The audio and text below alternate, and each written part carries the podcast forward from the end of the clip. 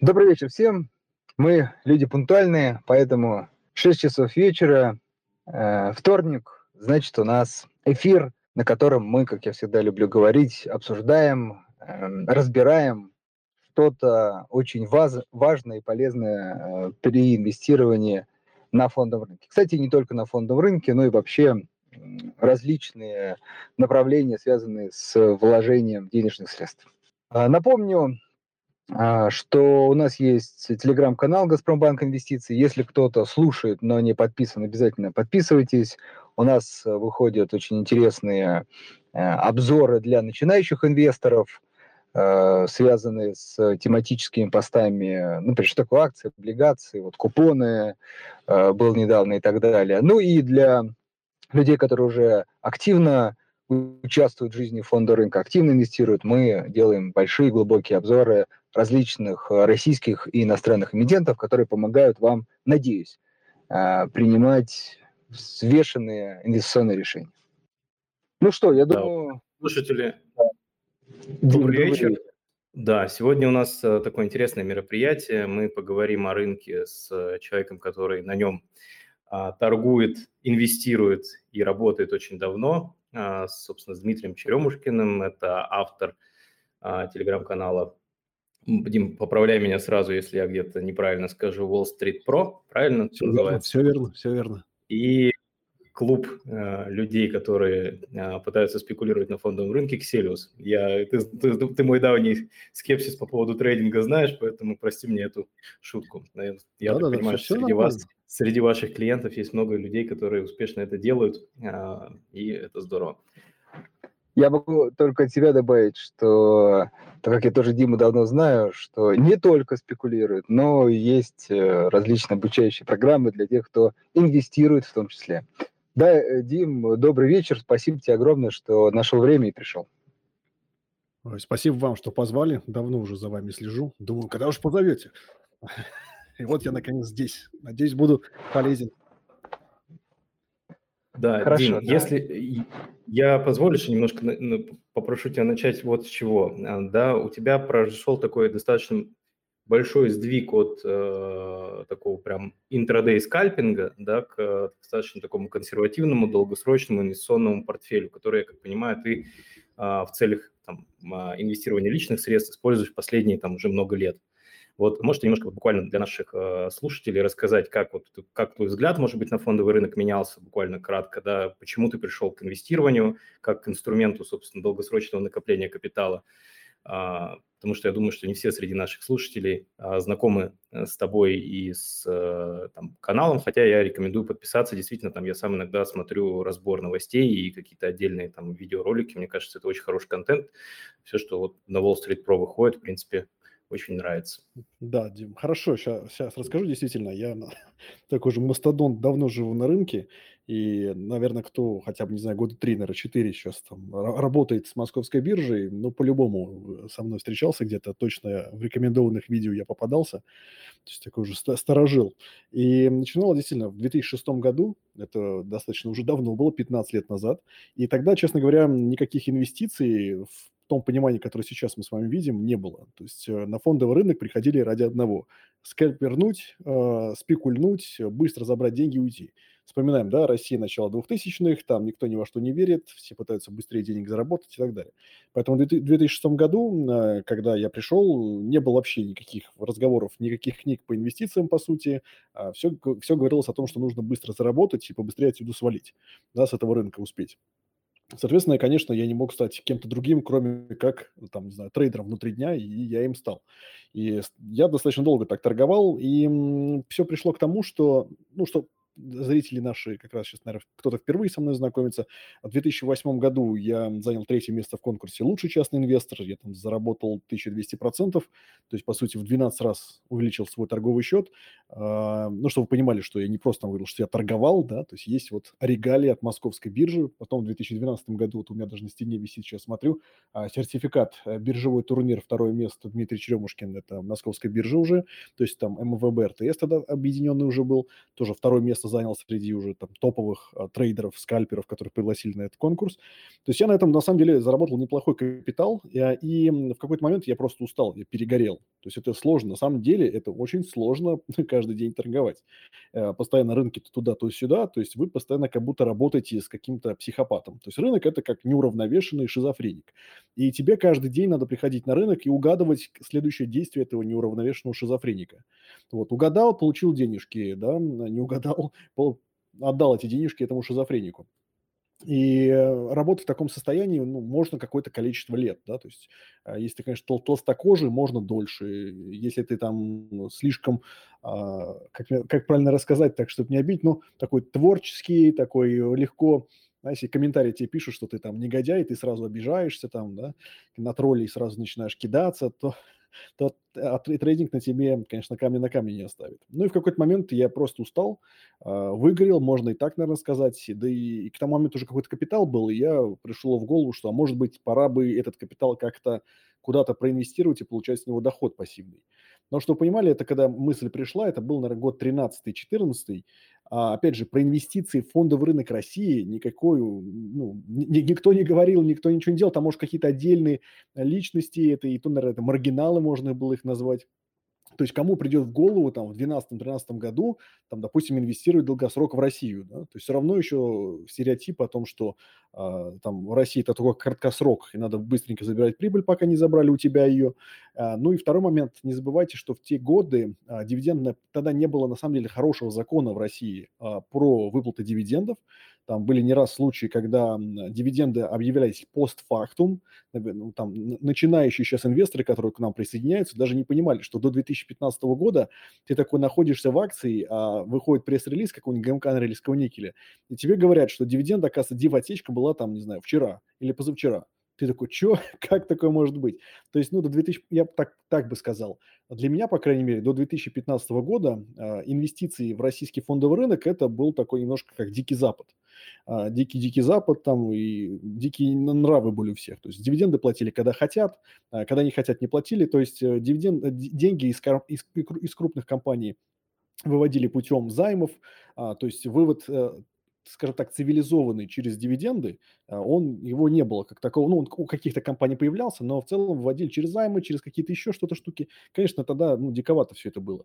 И только вот с 15 года, наверное, 14-15 начало налаживаться все, и с каждым годом все лучше и лучше становилось, поэтому я все больше и больше денег все инвестировал. Вот в какой-то момент а, я продал уже все свои даже инвестиционные квартиры, которые были на тот момент, и полностью вложил в фондовый рынок. Вот такая краткая история, наверное, без деталей.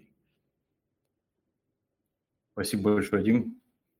А, тогда, если позволишь, вкратце опиши вот по состоянию на текущий день, да, вот какая у тебя система принятия инвестиционных решений, на что ты смотришь, на какие параметры ты обращаешь больше внимания, может быть, у тебя есть какой-то временной горизонт, на который ты рассчитываешь именно для того, чтобы эти идеи там реализовались.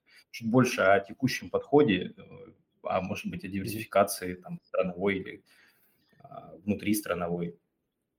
Да, ну смотри, да, смотри, чтобы говорить вообще следует ли там мою стратегию вообще как-то рассматривать или нет. Последние годы, вот я наведу полную статистику своих портфелей а, с 2018 года, потому что до этого только в Excel вел, а с 2018 уже появились нормальные системы, где можно отслеживать и сравнивать с индексом, да, мой, мои портфели.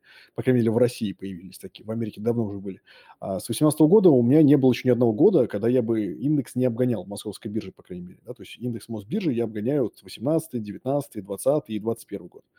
Да, то есть 4 года уже подряд. А что касается там S&P, а, я его а, не обгонял в прошлом году, потому что а, техи росли очень сильно, да, там всякие гуглы, всякие более мелкие IT-компании, у меня их просто мало в портфеле, поэтому не обгонял. А вот в этом году уже S&P обгоняю, поскольку у меня техи не так сильно росли в этом году, как в прошлом.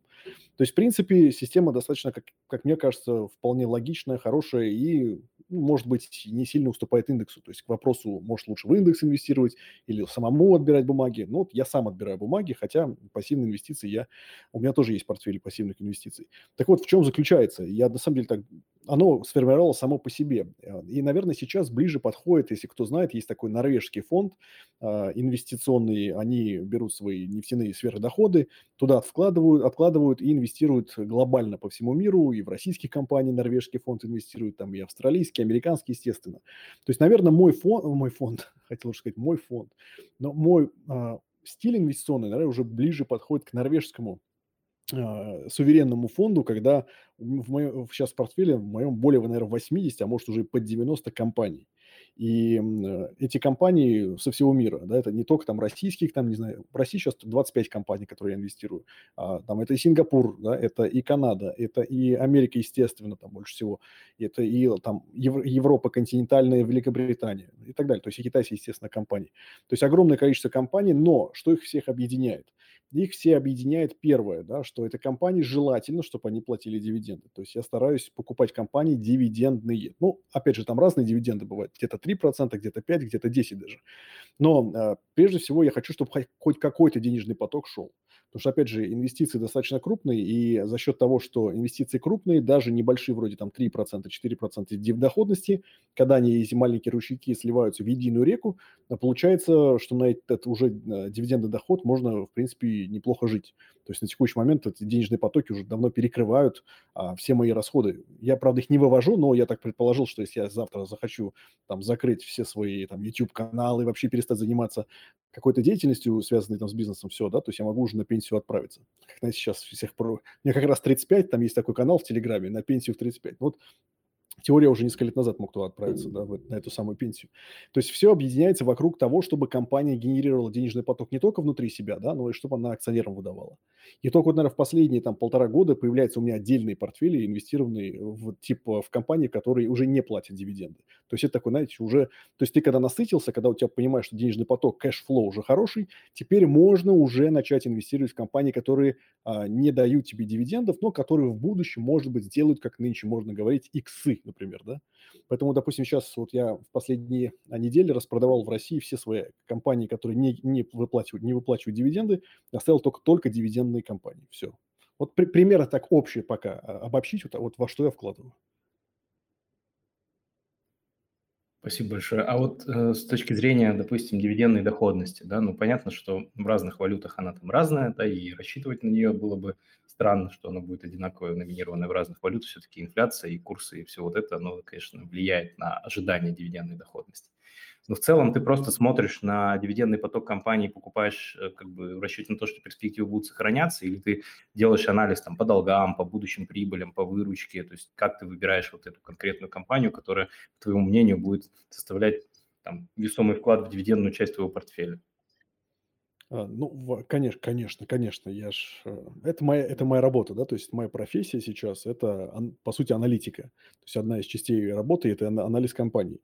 А, там, мы примерно покрываем, не знаю, около 120-150 компаний ежеквартально. А, мы делаем, разбираем отчеты и выкладываем да, на своем сайте. А, поэтому я все эти компании прекрасно понимаю. Я вижу и долги, я вижу динамику, я вижу и дивидендную историю, и вижу, что как менеджмент ведет себя в случае каких-то дивидендных, там, или идет, например, проблема там, в 2020 году, когда многие компании среза, срезали дивиденды. От этих срезаний, ну, у меня, не знаю, процентов, наверное, на 5 бы, если бы, ну, если бы другие компании не увеличивали дивиденды, то срезанные дивиденды там у того же Shell, который там на 70% срезал, там BP срезал там на 50% дивиденды, это какие-то еще отдельные компании, российские э, компании срезали дивиденды. На самом деле не так сильно пострадал мой портфель, да, то есть как раз в этом-то и правильно, что российские компании цикличные, они прямо режут дивиденды под корень, вот в этом-то и проблема. Поэтому я стараюсь максимально диверсифицироваться. Самый лучший, да, самый лучший у нас это американские компании дивиденды, потому что там стараются не срезать до последнего. Да. Может, это и плохо, допустим, Андрей может сказать, что это неправильно, да, то есть если компании плохо, и у нее не хватает денег на, на дивиденды, надо, наверное, их срезать. Вот. В Америке просто немножко культура другая, потому что на дивиденды там живет очень много людей. Вот. Поэтому я, конечно, всегда анализирую, что это за компания, будет ли она платить дивиденды в случае, если начнется крах, кризис и так далее. Потому что самое, как, раз, как раз когда нужны тебе деньги, чтобы покупать э, компании, да, когда у нас рынок упал, и тебе нужен кэш, чтобы эти компании купить. И вот сейчас, допустим, в России рекордные дивиденды объявили. И там у меня приложение есть, не буду называть какой конкретно брокер, но там они прямо пишут, сколько дивидендов тебе придет, исходя из того, какого количества акций у тебя есть в портфеле. И вот у меня, допустим, уже на январь, там на февраль я вижу там грандиозный приход денежных средств, э, который можно будет в случае чего, если рынки вдруг сейчас начнет серьезно падать, на эти деньги можно уже покупать покупать акции. То есть вот, вот еще важная часть дивидендного портфеля, э, что ты можешь этот кэш тут же реинвестировать в новые компании. Вот и все. Надеюсь, ответил на вопрос. Хотя, может, не Да, полностью. точный вопрос. Вот для начинающего, например, инвестора, на какие именно показатели, вот, может быть, некий топ-5 ты смотришь, чтобы, ну, оценить компанию? Прежде чем, Дим, Там... ты начнешь отвечать, я mm-hmm. хочу напомнить, что вопросы Дмитрию можно задать в комментариях к нашему последнему посту в нашем телеграм-канале. Я уже вижу там а, три, соответственно, вопроса. Ждем еще, и с них, собственно, будем тоже продолжать дискуссию. Где-то 18.30 мы начнем на них отвечать, поэтому не стесняйтесь, задавайте. Мне кажется, гость очень интересный, и вопросов ему задать можно очень и очень много. Да, Дим. На да, топ-5 твоих показателей топ-5 показателей. Ну, не знаю, топ-5, я сейчас, наверное, прикину, а, что вообще я смотрю. А, смотрите, прежде чем вообще в любую компанию вложить деньги, а, я же там не слушаю аналитиков, там аналитики кричат, покупай это, покупай то, да, но это надо всегда понимать, что, во-первых, э, что это за аналитик, да, почему он говорит покупай. Он сам вообще вложит в это деньги, мы этого не знаем, да. второе, он, это может быть вообще не соответствует твоей стратегии. То есть, да, там кто-то говорит, покупай там условно Amazon, он вырастет. Вырастет, конечно, круто, а вдруг не вырастет, что я в итоге получу? А если, а если он пойдет вниз, мне к, к этому аналитику бежать, да, его там трясти и спрашивать, почему он не растет? То есть я всегда, прежде чем что-то купить, сказал это аналитик, сам я что-то прочитал где-то, я составляю Excel-таблицу. Вот прежде, и там есть некий набор а, базовых а, коэффициентов, данных, которые я вытаскиваю из реального отчета компании. Я просто беру отчет и вытаскиваю эти данные, после чего создаю, со, со, составляю так называемый дашборд. Дашборд – это контрольная панель, где я в динамику всех показателей вижу там за последние, условно говоря, 5 лет, это первое, что я делал, да. Потом я уже смотрю саму компанию, читаю, новости по ней читаю, менеджмент читаю, конференц-звонки слушаю. То есть достаточно такой длительный процесс отбора компании, прежде чем ее купить вообще в портфель. Поэтому, как правило, как, если я ее купил, я уже о ней знаю многое, да. А, значит, эти показатели, что, да, прежде всего я буду смотреть, прежде чем купить компанию. А, Первое, это, конечно же, ну, опять же, надо понять, это дивидендная чистая история, это ростовая история, это или комбинированная история, это рост плюс дивиденды, или это просто рост без дивидендов. От этого зависит на самом деле и показатели, которые мы будем с вами смотреть. Э, но если усреднить, да, то есть не делать какую-то спецификацию между там, стратегиями, то прежде всего, конечно, мы смотрим, а, я смотрю долговую нагрузку первая, да, то есть долговая нагрузка. Потому что любой маломальский кризис, а тем более сейчас еще повышение ставок, а, при долговой нагрузке может серьезно сказаться на компании. Что за показатель долговой нагрузки я использую? А, я использую показатель чистый долг к EBITDA. Это такой сейчас стандартный утилитарный показатель, который используется в отрасли в целом, ну, как бы, среди всех аналитиков. Единственное, что долговые показатели, чистый долг и беда, нельзя использовать там в финансовой сфере, типа банков, да, то есть банки не используют эти показатели. А какие других финансовых отдельных, там, может, биржи не надо использовать. Но в целом, если компания сервисная или производственная, используем чистый долг и беда как один из таких ключевых показателей долговой нагрузки. Это первое. А второе мы смотрим, а, это динамику. Вообще динамика в целом. И выручки, и показатели EBITDA. Да, то есть EBITDA, я думаю, кто подписан на канал Газпромбанк Инвестиции, думаю, знает, что такое. Да, это операционная прибыль, по сути, плюс а, амортизация. То есть, ну, условно говоря, операционная прибыль. Давайте не будем пугать всех словами ужасными типа EBITDA или OIBDA, которые используются там в телекоммуникационном секторе.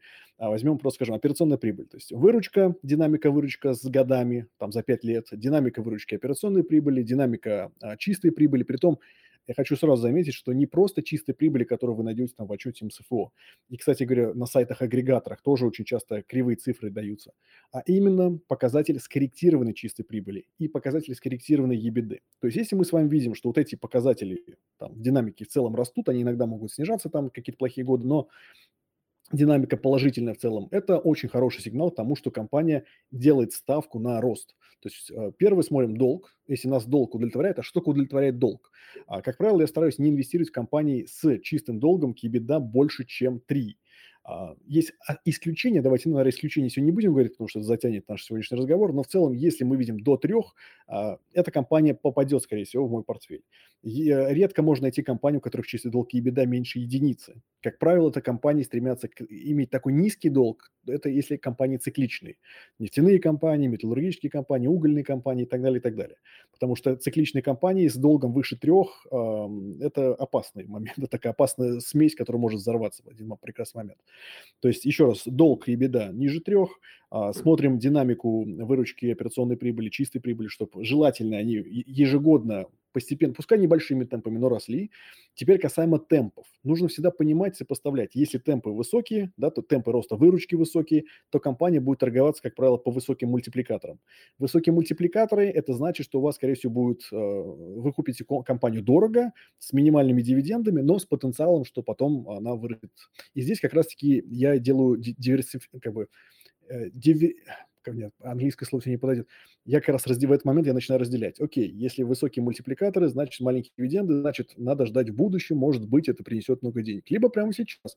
Например, возьмем МТС какую-нибудь, она стоит там 10 P. Все, это э, низкий мультипликатор, но зато хорошие дивиденды тебе даются. То есть синица в руках здесь и сейчас. То есть здесь ты выбираешь синицу в руках здесь и сейчас, либо журавль в небе, это типа Microsoft, это типа, что у нас еще такое, Яндекс э, и так далее, и так далее. А, динамика. Следующий наверное, показатель – это маржинальность. То есть маржинальность EBITDA. Немножко матерюсь в прямом эфире, но маржинальность EBITDA или маржинальность операционной прибыли очень важна. То есть когда мы отбираем компании друг с другом, то есть что лучше, Ростелеком или МТС, да, что лучше, там, Северсталь или НЛМК, а, вот, и даже при том, что у них примерно одинаковые показатели растут, то есть, да, там выручка примерно будет одинаково расти, там, вот, там свободный денежный поток будет расти, потому что сейчас, когда там сталь э, очень, на, на своих исторических максимумах, то, что на НЛМК, что ММК, что э, Северсталь, то есть они, ну, примерно одинаково зарабатывают в этих периоды, кроме одного. А надо понимать теперь насколько каждая компания из них эффективна. И вот здесь как раз-таки я начинаю смотреть ебеду уже э, как маржинальность, то есть это как э, процент а, операционной прибыли от выручки. Чем выше маржинальность по EBITDA, тем эффективнее компания, значит плюсик ставим этой компании. Поэтому, условно, отбирая между НЛМК, Северсталью и ММК, я выберу Северсталь, потому что у него там за последний там, а, год, там, ну, берем обычно последние 12 месяцев, показатели, там маржинальность, там, условно, 60%, а у НЛМК 50%, а у ММК 40%. Да, то есть вот, вот и все. То есть мы начинаем смотреть уже эффективности компании. Долго... Еще раз, да, пов... обратно возвращаясь. Э, долговая нагрузка – это первое, потому что если долговая нагрузка очень высокая, компания просто может обанкротиться, уже про, про дивиденды можно забыть. А вторая – это динамика. Все ли хорошо? Компания развивается или компания стагнирует? Потому что если э, показатели не растут из года в год, она стагнирует, а потом эта компания может также утонуть, потому что после стагнации начинается уже э, процесс брожения и ржавчина, и компания просто умирает. Тоже от таких компаний лучше держаться подальше. Ну, так вот я сейчас сходу, там, то есть эффективность. Ну, я знаю, что Андрей смотрит там ROE, да, ROA, я сейчас обычно роя, роя, роя мы я смотрю только в показателях э, банковского сектора. Вот если мы говорим про там банковский сектор, финансовый сектор, там мы не смотрим маржинальность по EBITDA, там мы смотрим уже показатель роя, да, потому что там у них капитал главный. То есть при банковском секторе ROI прекрасно работает. И там показатель price to book, да, то есть цена к балансовой стоимости. Вот, наверное, так, если прямо быстренько пробежаться, там, конечно, еще можно что-нибудь накидать, э, но это, наверное, как-нибудь для следующей дискуссии. Дим, спасибо большое. Слушай, в этой связи несколько вопросов, да, то есть как, а как ты смотришь принципиально иначе на компании, которые должны дать тебе кратный рост? Или ты руководствуешься теми же показателями, просто сферы выбираешь другие, динамика по этих показателей требуется как бы иная? Ну, знаешь, там рост бывает, ну, по крайней мере, мне так кажется, рост бывает, в, там два, два варианта роста у меня есть. Один рост, э, ну, например, возьмем Сигежу, да, компанию Сигежа, и возьмем компанию Детский мир. То есть эти компании там растут темпами там, в там, 15-20% в год сейчас, да, там, ну, допустим, Детский мир, там Сигежа, может, сейчас быстрее будет расти. То есть это компании роста. Но, с другой стороны, есть там компании IT-сегмента, которые могут расти 30-40, да, процентов.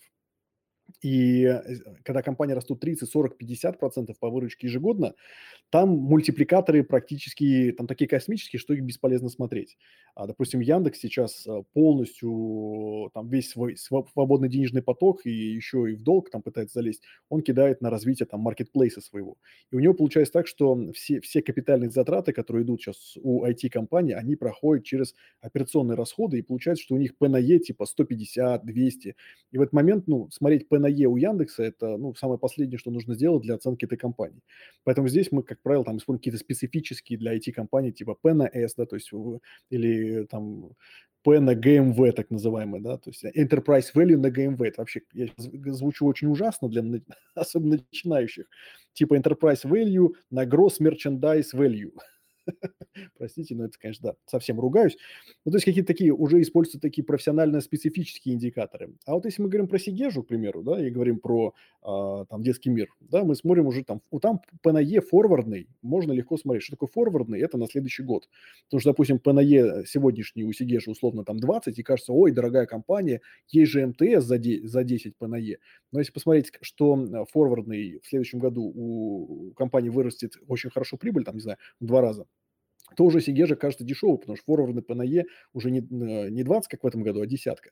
Поэтому здесь, конечно, нужно вот разделять темпы роста. Если они слишком высокие темпы роста, и компании ближе к IT-сегменту, где капитальные затраты проходят через операционную прибыль, а, там ну, как бы совершенно другие мультипликаторы и другие показатели мы используем, нежели которые используем при росте там, в 10-15% у классических компаний, где, такие как Детский мир, Сигежа, где капитальные затраты проходят через уже не через операционные расходы, они идут уже в cash flow statement, то есть это через а, операционные отчеты о что такое, можно заговариваться. По-английски самое удивительное, просто большинство смотрю американских компаний, там, европейских, а российские я смотрю а, все реже, потому что с ними так уже хорошо познакомился, что, не знаю, уже закрытыми глазами, когда знаю, что там происходит в этих компаниях.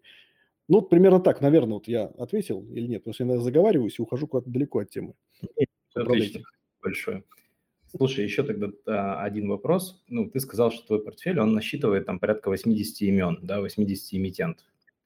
И, соответственно, ну, так, следить за всем этим достаточно проблематично. То есть такой, знаешь, бытовой вопрос, как ты успеваешь следить за своим портфелем и за его изменениями, что надо добавить, что надо выбросить, что уже можно продать. А, хороший очень вопрос, действительно хороший. Я бы, сам задал такой вопрос, э, самому себе бы вот так вот. А, скажу так, что есть, наверное, где-то процентов 10-15 компаний в этом портфеле, ну, может, чуть побольше, а, за которыми я слежу нечасто. То есть там раз в полгода я открою их отчет и посмотрю, что происходит. В целом. Я, конечно, график за ним поглядываю, то есть я пробегаюсь там раз, наверное, а, в несколько недель точно, там раз в месяц по компании, за которой я там меньше всего слежу, по графику. Потому что график очень тоже много говорит, то есть там резкое было падение, я тогда уже открою там, не знаю, сайт к этой компании и там в Яндексе или там в Гугле где-то поищу, что произошло. Но если там она там болтается где-то, я даже, скорее, отчет квартальный не буду смотреть. То есть я за компаниями, за некоторыми, там, знаю, за 20 компаниями из 80 а, буду смотреть раз в полгода, иногда, может быть, какую-то вообще раз в год открою. Ну, потому что если ты выбрал хорошую, как ты думаешь, компанию, не знаю, за ней там бегать каждую там неделю или каждый квартал смотреть ее отчет, ну, особо смысла нету. Э, если ты считаешь, что там менеджмент хороший, что эти менеджмент работает на благо акционеров, что история показывает, что, в принципе, за этой компанией не надо присматривать. Ну, или там я приведу аналог, если у тебя там есть ребенок, который очень послушный, ответственный, да, ты же не будешь постоянно за ним там бегать и смотреть, что он там делает. В то время как, наоборот, непослушный ребенок, ты за ним, конечно, будешь постоянно. Поэтому есть компании, которые действительно можно за ними особо не следить, и они сами будут делать то, что они должны делать, они качественные, хорошие. А есть компании, за которыми нужно постоянно следить, постоянно читать новости, потому что они там, ну, у них высокая волатильность, они гуляют туда-сюда, там меняется див политики, и то меняется, и за такими компаниями мне приходится выделять больше времени. И честно сказать, я просто еще, видите, делаю отчеты компании, то есть я разбираю для людей а, отчеты десятков, десятков, десятков американских компаний и российских, и это моя работа. То есть я и так слежу каждый день за новостями, каждый день за этим. Если бы, вот я думал, если я уйду на пенсию, да, вот я ушел на пенсию, и для меня теперь работа с аналитикой не является моей профессией, за которую я получаю там деньги. Как бы я себя вел? Как вообще бы вот среднестатистический человек, вот любой из наших сейчас слушателей, мог бы отслеживать 80 компаний? На самом деле это просто, это реально просто. Я вот так прикинул, вот мне нужно, допустим, вот вышло за сегодня там 3 или 4 отчета, да, которые есть в компании, которые есть у меня в портфеле.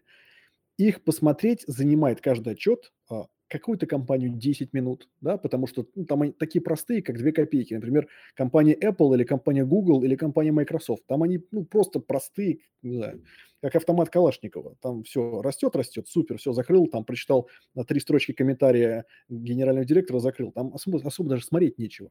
А вот выходит какой-нибудь, э, кто там у нас, хорошо так почитать кого-нибудь, ну, «Газпром» тоже, в принципе, можно не читать, знаете, так, на вас прошло, что они там миллиарды заработали, супер, все, в целом даже смотреть не надо. А некоторые приходится, там, хорошие презентации, какая-то стратегия новая вышла, допустим, X5 Retail Group выпускает там стратегию, да, нового развития на следующие там годы, да, и это занимает у тебя, может занять час-два, чтобы эту стратегию просмотреть. Поэтому в целом 3-4 отчета пробежаться, посмотреть, все ли в порядке с твоими компаниями, это, ну, не знаю, пару часов в день.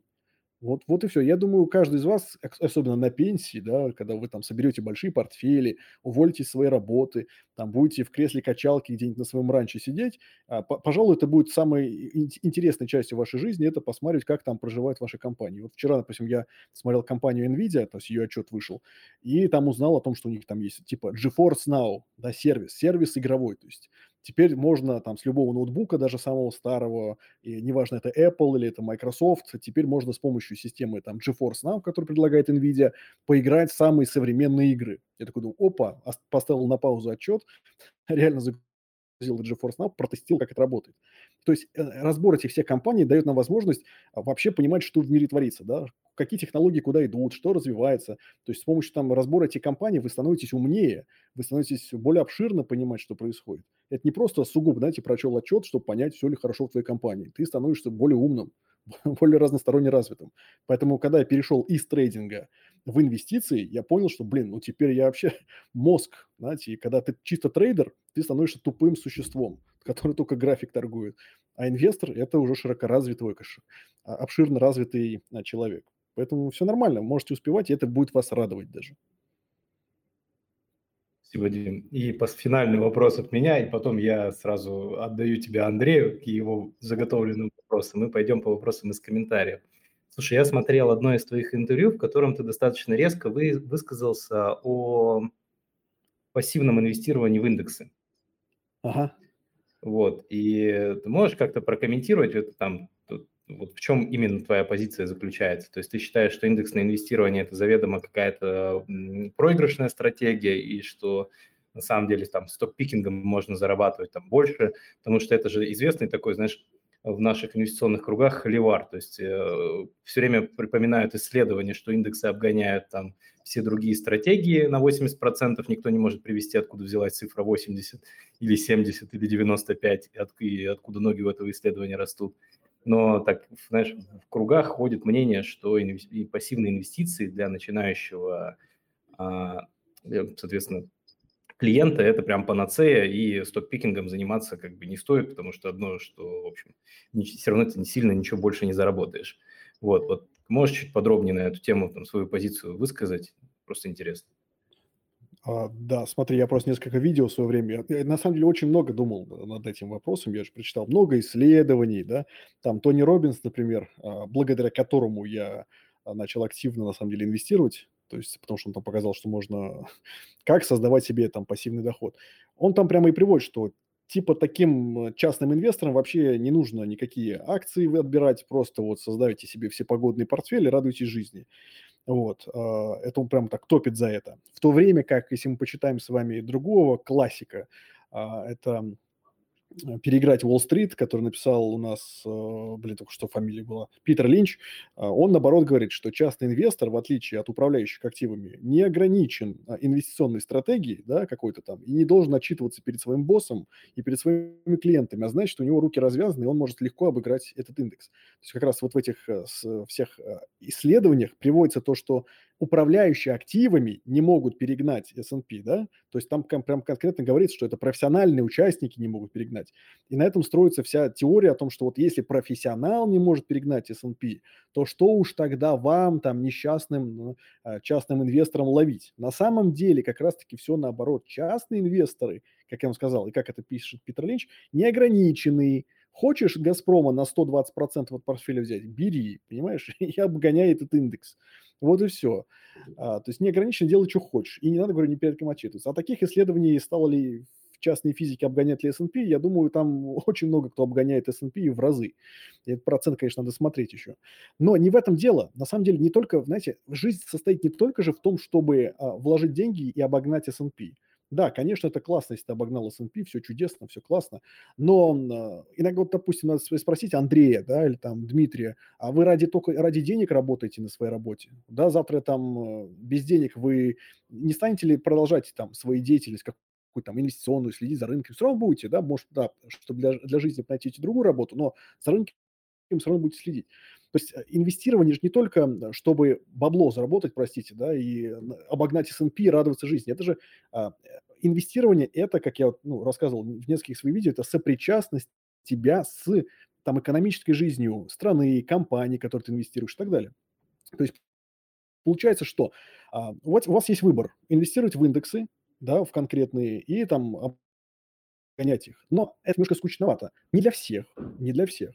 Но это скучновато кому подойдут, на, на мой взгляд, да, я уже давно на рынке, кому подойдут чист, чисто а, пассивные инвестиции.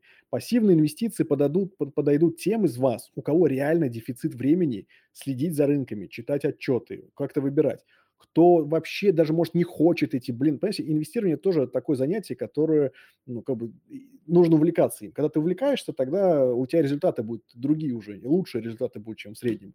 Поэтому если тебе инвестирование нужно что просто, чтобы собрать на пенсии себе какие-то деньги, наверное, индексное инвестирование предпочтительнее – все, ты за каждый месяц закидываешь туда денежку, закидываешь, закидываешь, закидываешь, за новостями не следишь, а что ты не смотришь, все, тебе на все плевать, занимаешься своим бизнесом, своей работой, своей семьей, а денежки копятся. И это, наверное, будет правильнее. Хуже будет, если у тебя нет времени, а ты начинаешь акции отбирать самостоятельно, потому что у тебя нет ни знаний, ни опыта, ни времени за этим всем следить вообще и понимать, что происходит. Поэтому, наверное, а, вот пассивные инвестиции, если время прямо в отрез, и тебе, в принципе, не, не хочется в это вникать. А отбор отдельных акций – это как раз э, про тех из вас, у кого э, есть какое-то время, да, то есть время вообще погрузиться, понять, что такое, блин, ебеда, что такое чистый долг, как они считаются, там, покопаться, там, вбить данные тех в таблицы, э, там, почитать, чем компания, чем Сидежа отличается от Мечела, да, то есть какой добывает уголь Мечел, а какой уголь добывает там Распадская, и чем отличаются сорта этого угля, то есть, ну, по-хорошему, хоть чуть-чуть, да, там, понимать. И какой вообще, что там макроэкономики творится, какие там ставки и так далее. То есть это уже для энтузиастов, на мой взгляд. То есть для людей, которые прям вот классно хотят, чтобы мозг был прокачанный, чтобы э, купить компанию Лукойл, акции в портфеле, а потом приехать на заправку Лукойла и сказать, блин, это моя компания, я сейчас заплачу там тысячу рублей, заправлюсь, и какая-то копеечка от этого потом мне через дивиденды вернется. То есть это вот такая совершенно другая жизнь, это другая уже философия. Инвестирование в single stocks, да, то есть в отдельные компании, это уже философия прямо жизни вместе с этими компаниями. Вот и все. Наверное, вот так вот. Я бы не стал бы ругать ни одних, ни других.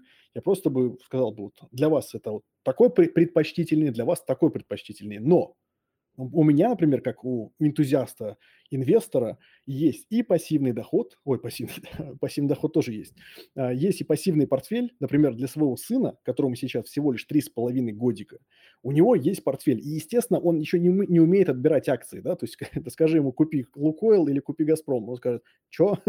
то есть вот как раз вот он яркий пример того, что вот а когда человек не, в этом не понимает, не хочет разбираться, а трех с половиноletний ребенок не хочет в этом разбираться и не понимает ничего, но ему надо инвестировать просто потому, что выжить в будущем, вот у него создается там сбалансированный пассивный портфель, и он с этого будет как бы в будущем, надеюсь, там, когда 18 лет ему исполнится, эти деньги пойдут ему на обучение, там, на помощь какую-то, недвижимость, там, если нужно будет и так далее. Вот прямо яркий пример, когда ETF-ный портфель а, прекрасно подойдет а, человеку. Вот, наверное, ответил на этот вопрос. Да, Дим, спасибо большое. Я свое любопытство по максимуму удовлетворил. Было, мне кажется, очень интересно. Андрей, есть ли у тебя какие-то вопросы к Диме? Перейдем а, к вопросам. Есть один вопрос, который, я думаю, думаю, тоже терзает многих, и Дима, думаю, тоже о нем задумывался. Все мы знаем там, очень популярную передачу на фондовом рынке, где автор говорит о том, что все должно очень сильно скорректироваться, даже упасть, а может быть даже рухнуть и так далее. Вот как ты к этому относишься? В общем, твое мнение, ждешь ли ты коррекции, не ждешь, как-то влияет это сейчас на формирование твоего портфеля или нет? В общем, какие у тебя ожидания по поводу коррекции? Так, а, там, это у нас, знаете, как сейчас в политике нельзя называть некоторых имен. Надеюсь, имя Васи можно называть. Что касается, да, что касается... На самом деле, мне немножко страшновато в последнее, в последнее время становится, но не от того, что там кто-то там армагеддонит, потому что когда они армагеддонят, мне иногда смешно становится, а, потому что рынки действительно очень высокие. А, мультипликаторы по многим высоковаты, но пузыря я как бы не вижу, пузыря пока. Я вижу, что просто очень-очень дорого, но без пузырей. А, российский рынок, единственное, он цикличный, и я побаиваюсь, что именно больше там российский рынок скорее упадет. Ну, по нескольким причинам. Во-первых, российский рынок – это в чистом виде практически commodities, на нефть, на уголь, на металлы, на удобрения и так далее. Это первое. Второе, а, высокие ставки, в принципе, не очень хорошо сейчас для экономики, да, то есть экономика будет тормозиться, и тоже не очень хорошо для ряда компаний будет, то есть прибыль могут подупасть.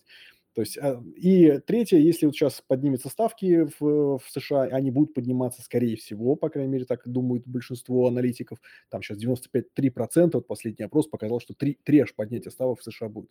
То есть вообще поднятие ставок э, в долларах, они тоже не очень позитивно влияют на развивающиеся рынки, в том числе российские. И вот сейчас в последнее время все больше и больше всяких индикаторов показывают, что сейчас э, все опаснее и опаснее инвестировать. То есть это не значит, что рынки развернутся и пойдут вниз, то есть становится уже немножко опасненько, опасненько. А, поэтому я такую сейчас больше выжидательную позицию, то есть я сейчас немножко подпродался, немножко кэшек, подушечку собрал, и дальше будем смотреть. Но я предостерегаю людей о том, чтобы, знаете, вот так вот строить всю свою стратегию на, на, на том, что скоро все грохнется и надо все срочно продавать.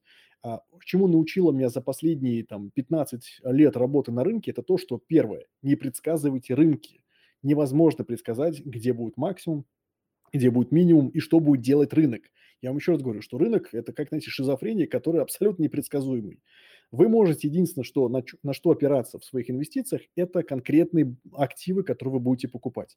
А, будете вы покупать там условно «Газпром», вы понимаете, что у него там так сейчас рекордный квартал, он заработает кучу денег, он заработает там большие дивиденды выплатить в следующем году. И тут надо строить о том, а будут ли дивиденды потом, после 2022 года. То есть вы уже смотри, смотрите конкретные активы. А в целом можно, да, выстраивать стратегию какую-то, да, там вот рынки грохнутся, не грохнутся, но, а, опять же, как показала мой опыт, лучше всего просто имейте сбалансированный портфель. Условный, сейчас я не беру как э, портфель, которого нужно делать, но условно 50% там у вас акций, там условно 30% облигаций, там 10% золота, 10% еще чего-то. То есть вот он, он у вас как бы сбалансирован. Если будет рынок падать, у вас есть облигации, у вас есть там кэш, у вас там условно говоря золото есть, они будут как бы компенсировать падение рынка акций. Плюс, когда он упадет, вы продадите чуть облигаций, купите акции по дешевке, и опять у вас все нормально будет. А, то есть просто имейте сбалансированный портфель, его держите в сбалансированном состоянии, да, то есть чтобы акций слишком много не было, чтобы облигаций слишком много не было, и плевать вообще, куда там рынок пойдет завтра, вверх, вниз, в бок, а, знаете, как в этом фильме, э, туда-сюда, это все хумера, все предсказывание рынков, это все хумера. Но мы люди с вами, и нам всегда, мы, знаете, как в одном из книги пси, про психи, психиатрию, я прочитал такой очень важный момент, который на всю жизнь попал мне э, в голову, что человек устроен таким образом, что он не может жить в хаосе. То есть человеку постоянно нужно знать, что будет завтра. Почему мы там читаем новости, почему мы хотим узнать, что будет с рынками, какой будет курс рубля. Потому что это успокаивает нас. Когда мы не знаем, что будет с рынками, когда мы э, отдаемся полностью хаосу, это нас очень сильно э, как, бы, как правильно сказать, напрягает. Вот, напрягает правильное слово. Поэтому люди всегда слушают аналитиков, потому что они дают вам некие хотя бы какое-то э, основание думать, что вот завтра будет. Неважно, угадать аналитики нет, у вас, по крайней мере, будет э, четкое основание, что будет с рынком завтра. Но вам скажу, что это непредсказуемо. Ну, то есть текущая ситуация, ты считаешь, что оптимально все-таки иметь сбалансированный портфель, да, потому что, ну вот, к сожалению, знаешь, ну, как бы иногда кажется, что наша национальная религия является пессимизм. То есть, а, там растут рынки, люди ждут обвала, падают рынки, люди ждут еще большего обвала, и в конечном итоге ты как бы, ну, по сути, вне рынка проводишь больше времени, чем в нем, да, и это очень печально. То есть хочется, чтобы все-таки как бы действие было от обратного, что базово мы исповедуем оптимизм как э, инвесторы, да, и верим в развитие компании, что стоимость э, акций компаний, бизнесов, которые растут и приносят миру пользу, они базово там, будут расти, вне зависимости там, от рыночной конъюнктуры в долгосрочной перспективе. вот, и базово находиться все-таки в рынке, да, и в какие-то просто отдельные моменты, там, может быть, чуть более агрессивно что-то докупать, э, где-то там, наоборот, подождать, но в целом-то как бы идти вместе с развитием экономики, а не наоборот, да, то есть в этом смысле как бы я тоже такую концепцию поддерживаю. Все ну, верно, что, вопрос? Все верно. А, так, по-прежнему наши инвесторы в чате а, просят у нас шартов и плечей. Вот, э, хорошо. Да, это сейчас как бы такой приоритетный для нас проект, работаем над этим, но в целом, конечно, все-таки очень хочется, чтобы люди адекватно относились к возможностям маржинального кредитования, потому что это все-таки умножение риска, да, то есть при большей, при большей доходности, но и больше риска потенциально. А, Дмитрий, как вам российский индекс до конца года упадет до ноля за процентов за год, в то время как нормальные рынки только растут? Вот прокомментируешь? Да, да, ну, как я и сказал, э, российский рынок очень сильно завязан на commodities. Если посмотреть сейчас индекс Блумберга по commodities, то он сейчас как раз немножко подзавалился. И это, это примерно то же самое сделал и московская биржа, индекс московской биржи. А плюс, не забывайте, немножко геополитики щепоточку себя щипнули, поэтому у нас такая ситуация. А что будет дальше с российским рынком? Вот для меня прямо очень большая загадка, а, потому что, потому что в отличие, допустим, от американского рынка, где денег э, очень много, плюс есть печатный станок, скорее с ним будет лучше ситуация, чем с московской биржей. Но, с другой стороны, говорю, я не предсказывать будущее очень сложно, но с другой стороны, уже 10% коррекции есть. Да? Я говорю, если у вас было много кэша, ну, почему бы эти 10% коррекции, которые произошло по Мосбирже, чуть-чуть его не купить, не выкупить, да, эти 10%. Пойдет ниже, ну, еще чуть купите. Вот и все. А предсказывать сложно, конечно, что будет до конца, конца года. Ралли, ну, может, а, а прикиньте, будет ралли. Вот я удивлюсь, если честно. Тоже вариант. Так, а, как выйти на пассивный доход? Такой вопрос. А здесь все, все просто. Все очень-очень просто. Вам нужно каждый месяц заработали денежку, отложили, заработали, отложили. А, желательно диверсифицированно, то есть разных акций. А вот буквально на прошлой неделе я собирал для своей мамы портфель пенсионный, то есть чисто дивидендные компании, американские, а, и, и облигации корпоративные российские, так что было и долларовая, и рублевая доходность, просто по, по рублям.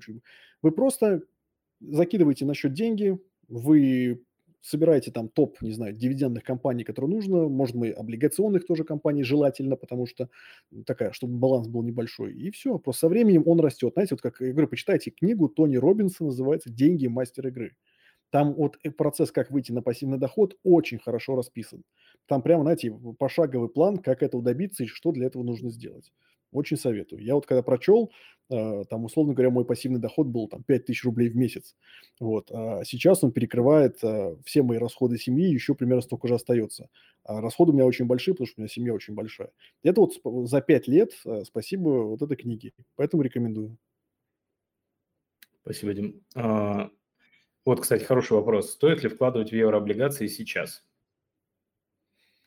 Ну и вообще, вот можно немножечко сравнить, допустим, фикс инком, да, и дивидендные акции. То есть вот мы все с Андреем там несколькими эфирами ранее обсуждали, что кажется, что в разных формациях рынка, да, эти инструменты выглядят, ну, как бы сравнимо, и ты делаешь выбор либо в большую степень в пользу одного, либо в другое. Да? И сейчас как раз кажется, что там при, на фоне там, э, подросших ставок, ставок по рублям, то есть сравнивая, там, например, облигации рублевые с дивидендными рублевыми компаниями, уже там не так очевидно, да, делаешь выбор в пользу, например, там, дивидендных акций. Тоже кажется, что уже доля там, бандов может быть чуть повыше. Вот. А по валюте что думаешь? Да, насчет, значит, е- смотрите, у нас, опять же, возможно, опять же, в следующем году будет подъем ставок в США, то есть долларовые ставки у нас пойдут. Если мы говорим про евробанды как э, класс, то есть это у нас долларовые, как правило, да, евробанды, а, короткие, скорее всего, дают какую-то мизерную доходность, там, а-ля 1-2%, может быть, а то и, и то меньше. Ну, как бы можно, если они там годовые какие-нибудь, наверное, есть, есть смысл туда вложить, но если они уже там 3 года, 4 года и так далее, то есть длинной дюрацией, а, то уже становится немножко так опасненько, потому что ставки будут расти, у вас цена на эти облигации будет падать. Если, конечно, вы готовы прям держать эти все три года на, на растущей ключевой ставке и постоянно видеть, как ваш портфель уменьшается стоимости, а, то, наверное, можно в это вложиться. А, я бы сейчас просто бы подержал бы валютный кэш немножечко, да, и подождал развязки событий. Я думаю, это уже там в ближайшие месяцы мы будем точно понимать примерную траекторию роста ключевой ставки в США. А если говорить там про, если там сравнить с российскими облигациями, там, корпораты или берем берем ОФЗ, то вот сегодня буквально Эльвира Набиулина на своей встрече там «Россия зовет», ВТБ, которая была, она объявила, что до 1% еще в декабре может подняться ставка. То есть э, сейчас максимум, что в России можно купить, это самые короткие облигации или какие-нибудь ОФЗ с плавающей ставкой и ждать. Потому что я сам сейчас жду, жду, когда э, можно будет продать там долларовую подушку э, резервную и э, купить уже, зафиксировать лет на 5 себе какую-нибудь 10% доходность в каких-нибудь надежных облигациях корпоративных. То есть тут сейчас везде надо чуть-чуть подождать, подождать, и все.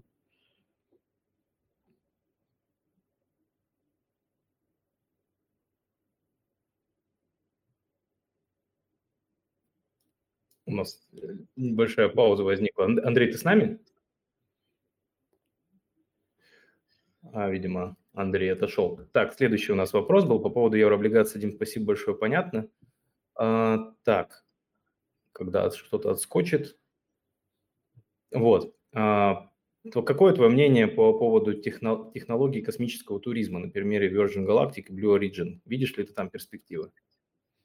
А только сегодня записывал как раз «Будни Уолл-стрит», и там такая у меня была такой слайд с надписью э, «Ричард Брэнсон продал там своих акций э, Virgin Galactic». Я такой задался вопросом, если э, сам основатель этого космического туриста продает акции, что-то это как не очень хороший знак, да, в принципе. А, конечно же, мне нравится вот это все будущее, все прекрасно, поэтому небольшую позицию Virgin Galactic у меня есть, я ее продавать не буду, но, блин, боюсь, все это, знаете, закончится, как в свое время с ICO, они полетят действительно в космос, они будут туда туристов возить. Вопрос, будут ли они зарабатывать деньги на этом, очень открытый, да, то есть и сколько они будут. На хайпе, наверное, вы можете заработать деньги, да, то есть хайп, там они полетели в космос, там все вылетело, надо просто вовремя продать. Но вот чтобы они прямо много денег зарабатывали, даже вот я смотрел планы Virgin Galactic, э, как, сколько они там туристов хотят вывести, сколько надо денег на это, сколько они зарабатывать будут выручку, какие расходы, я понял, что это, блин, очень не скоро, когда они начнут какие-то вменяемые деньги зарабатывать, а уж тем более оправдывать а, свою капитализацию. Поэтому чуть-чуть, наверное, ради, знаете, энтузиазма стоит держать, но какие-то большие деньги пока я бы туда не вкладывал. Будем. Слушай, если позволишь такой вопрос. Тут спрашивают по поводу континентальных акций, соответственно, Лондона, да, твоих отдельных таких региональных инвестиций, там, Сингапур. То есть я так понимаю, что ты торгуешь через глобального брокера, который предоставляет доступ к этим рынкам. И там ты как-то можешь комментировать, что это за брокер, где ты это делаешь? То есть, как да, конечно. Счет?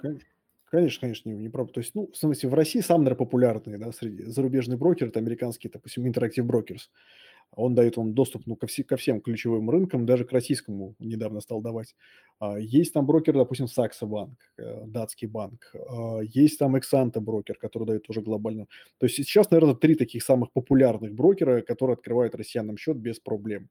Просто единственное, вы должны знать, когда вы торгуете глобальные акции через зарубежного брокера, э, есть нек- некоторые такие, скажем, э, неудобства, связанные с тем, что вам самим надо рассчитывать свою налоговую базу, э, самим декларировать дивиденды, которые приходят, и все это в, по окончанию года подбивать, у меня там отдельные таблицы, я каждую свою сделку записываю в Excel-таблицу, перевожу в рубли, потом, когда эту сделку закрываю, я подсчитываю, какая у меня в рублях, хотя неважно, в какой валюте я продавал, там покупал, я потом должен почитать налоговую базу в рублях и, соответственно, подсчитываю все свои сделки, все свои дивиденды. А поверьте, когда у вас там десятки-десятки компаний зарубежных, при том за рубежом они реально находятся, там мне приходит, не знаю, несколько сотен, наверное, дивидендов.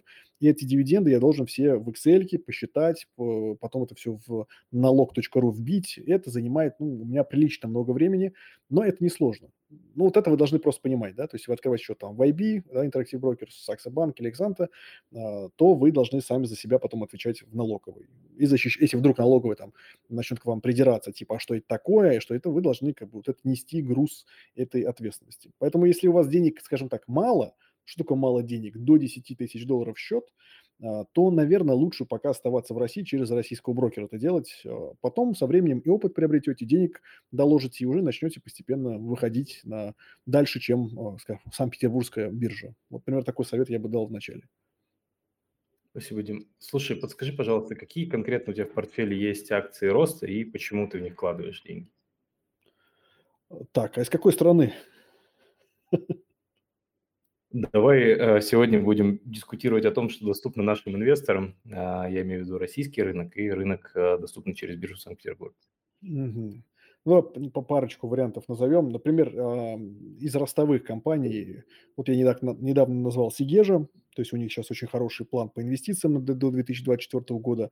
А, правда, сам, самое удивительное, что когда они на IPO выходили, они выходили с этой программой и там с понятными дивидендами, с понятной политикой роста, а, но что-то народ такой загрустил, все продал, а как только стало известно, что у них все получается, у них там вышли первые квартальные отчеты, что там действительно рост идет, вдруг Сигежа там подорожала с 8 там, рублей до 10. Поэтому Сигежа, на мой взгляд, может легко там стоить через там, 3 года свои там, до 20 рублей даже вполне. То есть они может, могут удвоиться за несколько лет. Это первое. Да. Второе, продолжает быть э, идеей роста, на самом деле, детский мир. То есть детский мир сейчас растет темпами по 15, выручку по 15% в год, растут дивиденды, и компания при этом, блин, это вот Россия в плане инвестиций, э, если убрать все вот эти там политические, внешние, конъюнктурные такие, то российский рынок с точки зрения стоимости, то есть дешевая компания плюс ростовая, таких у нас много. Там детский мир, там, там даже еще до сих пор растут э, такие крупные ритейлеры, как X5, Магнит, они тоже продолжают расти и продолжают расти прибыли, и они стоят там, ну, чуть подороже, чем детский мир, но в целом а, совершенно других денег, чем в Америке. То есть вот, вот сейчас вот ритейлеры я вам назвал, там Сигежа. А кто у нас еще из ростовых таких не цик... Потому что надо смотреть, чтобы были не цикличные компании, потому что цикличные компании очень сложно предсказать, что там будет с ними через два года, например. А вот я сейчас так прибегаюсь мысленно, что там у меня еще есть такой... У нас, знаете, очень последние годы очень много таких ре- реализовалось идей, которые были ростовые. Ну, может быть, сейчас Санкт-Петербургская биржа как раз-таки ростовая идея, а правда немножко уже дороговатые. То есть они, они сейчас оценены прямо вот как если бы они были а, уже за, залистингов, залистингованы на NASDAQ. То есть вот Санкт-Петербургская биржа. Теперь давайте что-нибудь из Америки возьмем, а, что из ростовых таких есть. Знаете, в Америке просто ростовые компании крайне дорогие, особенно сейчас, когда денег там подвезли из ФРС триллионы триллионы долларов, там найти и дешевую, ну, условно дешевую, или вменяемых денег ростовую историю практически нереально. То есть вам приходится всегда выкупать с премией большой а, к ее там средним мультипликаторам. Но из таких, наверное, там, ну, не, не буду тут открывать э,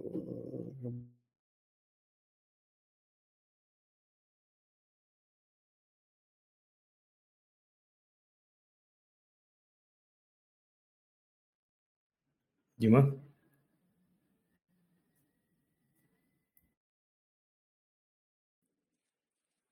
Да, Дима, не слышно. Не слышно?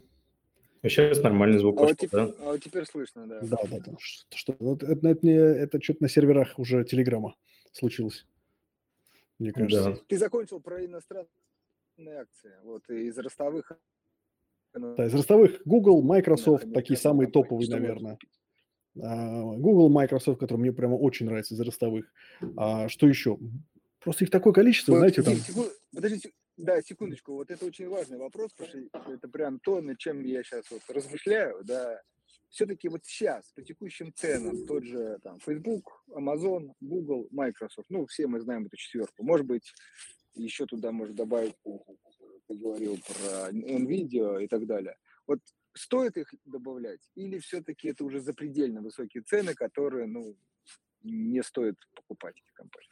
Вот именно Смотри, сейчас. Да, ну, если смотреть, ну, у- давайте уберем всю макроэкономику, все вот эти потенциальные риски, связанные с а, ковидом, да, если мы их уберем, потому что это непредсказуемо, потому что они могут серьезнейшим образом, да, повлиять на стоимость компании в будущем, но если мы берем чисто фундаментально, сопоставляем, куда идет, сколько стоит сейчас Google и, и его мультипликаторы, они сейчас, на, на удивление, они стоят достаточно адекватных денег. Они немножко дороговаты, так, я бы сказал так, самую малость дороговат. Допустим, Google, он там сейчас торговался по, по, по мультипликатору 26-27 PE. Дорого это или нет? А, При темпах роста у них там хороший был по прошлому году, там 25 или 30 процентов у него выручка росла. Ну, плюс-минус, я могу где-то немножко ошибаться. А, Facebook, да, который сейчас мета, да, у них мета-платформа стала, они не стоят там вообще 23 годовых прибыли. То есть они сейчас с точки зрения самих себя же, да, если мы смотрим мультипликаторы их за последние годы, то метаплатформ сейчас, да, или Facebook по-другому, они стоят вообще адекватных денег. Единственный, кто дорогой, прям реально дороговатый, это Microsoft, э, это Apple, да, это там Amazon каких-то бешеных денег стоит. А вот Google и Facebook вполне нормально. То есть если брать небольшими порциями, потому что мы как люди, мы не можем угадать точно, где тут дно, а куда оно пойдет, то по текущим ценам чуть-чуть можно, конечно, добирать. Но надо понимать, да, что всегда есть э, опасность ковида. А так я вот сейчас на отчете, что Google, что Meta Platforms чуть-чуть себе прикупил, например. Да, мне кажется, для этих компаний ковид только плюс, поэтому в этом плане они, можно сказать, защитные бумаги.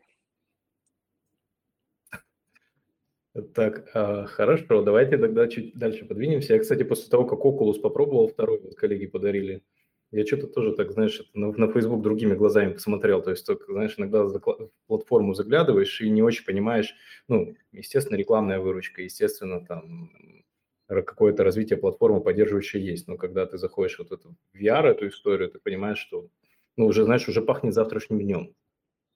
То есть так в этом плане, конечно, я на Facebook по-другому посмотрел, после продукт использовал. Так, а, чуть дальше двинемся.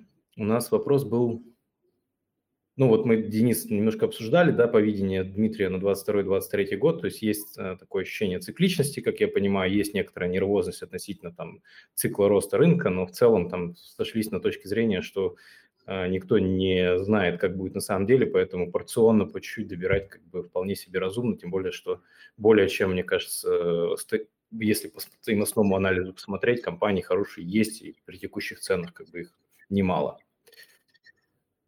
Так. Да, да, все верно. Топ-5 компаний РФ, которые вы рекомендуете для покупки с учетом рисков кризиса. Такой так, хороший вопрос. Вот, вот вопрос хороший, только опять же очень он слишком простой. В каком плане простой? А, стратегии у всех разные. Вот, а, допустим, условно говоря, Андрею, да, нужно топ-5 компаний, которые увеличат его счет там в 2х, потому что у него на счету там 10 тысяч рублей, ему срочно кровь бизнесу нужно там быстро капитал нарастить, да, и он готов рисковать там 50% своего капитала, чтобы удвоить его. И тогда для него там топ-5 будет типа Озон, Mail.ru, там нынче ВКонтакте, да, там VK, а, там Яндекс и так далее. То есть для него это 5 топ лучших будет. А для такого пожилого человека, которому там сейчас 60 лет, да, топ-5 компаний прекрасных будет дивидендных. А, там, не знаю, 30-летнему, может быть, микс из того, из того будет лучше, да, там чуть-чуть там один Яндекс взять, потом другой МТС взять и третий там ГМК взять, потому что там типа будущие металлы, они очень хорошо в нем завязаны. Поэтому здесь топ-5 компаний для каждого на самом деле будут разные. И вот если тут немножко уточнить, я бы, наверное, более точно бы сказал, что мне нравится вот в каждой из этих стратегий. Если э, Виталий нас видит, то я думаю, что он напишет более конкретный вопрос, да. и мы постараемся успеть ответить. А, так, тут комментарий по поводу МТС, что у них капитал уменьшается. И не значит ли это, что они раздают дивиденды за счет э, имущества собственников? А, насчет капитала. Капитал такая старая, на самом деле, тема. У них капитал тут, э, тут не дело, тут вообще в капитал, на самом деле, мое да, мнение. Я могу ошибаться очень серьезно, и оно будет совпадать со мнением других а, людей. Но, на мой взгляд, если э, если у бизнеса нет, ну, там, ноль капитала или даже отрицательный капитал, это вообще ни о чем не, вообще ни о чем не говорит, потому что если у вас легкая модель бизнеса, да, то есть основана на том, что можно без капитала делать деньги, то вообще капитал как бы не нужен. Вы можете на заемных денег делать очень хорошую рентабельность, да, и выплачивать акционерам хорошие деньги. И то, что там в МТС действительно капитал падает, э, это только одну создает неудобство, на самом деле, для МТС, о том, что если у них, э, у них может проблема быть, ну, был, точнее, не, не может быть, они не могут, не могли сильно наращивать дивиденды из того, что у них по РСБУ было ограничение на то, что они не могли там выплачивать дивидендов больше, чем капитал, что такое у них было. Сейчас уже при... Только это пока ограничивало МТС и как бы давал какой-то нам негатив в МТС. А так вообще у, у детского мира вы сами знаете, что отрицательный капитал. Поэтому туда смотреть, э, а при этом чудесная компания, платит дивиденды, растет шикарно, и все у них классно. Поэтому на капитал сейчас надо смотреть скорее в банках. Вот в банк, если капитал будет падать, это проблема будет для банка. А для МТС я пока не думаю, что это прям какая-то проблема. Я немного поясню, что капитал э, у банков, он является еще и основой для расчета банковских нормативов и триггеров по отзыву лицензии. Поэтому если капитал проседает ниже определенного параметра, банк может просто без лицензии остаться, и поэтому тут, конечно, этот риск, он там колоссально влияет на него. Конечно, конечно, конечно. Поэтому сервисные компании, там, как МТС, например, же сервисная компания, же там не производственная компания, а ей вообще все равно, там, что с капиталом, если честно. Михаил хвалит наш эфир, вот, говорит, самый лучший. И просит дать совет, какая стратегия может заработать капитал на бирже, не сохранить, не приумножить, а создать.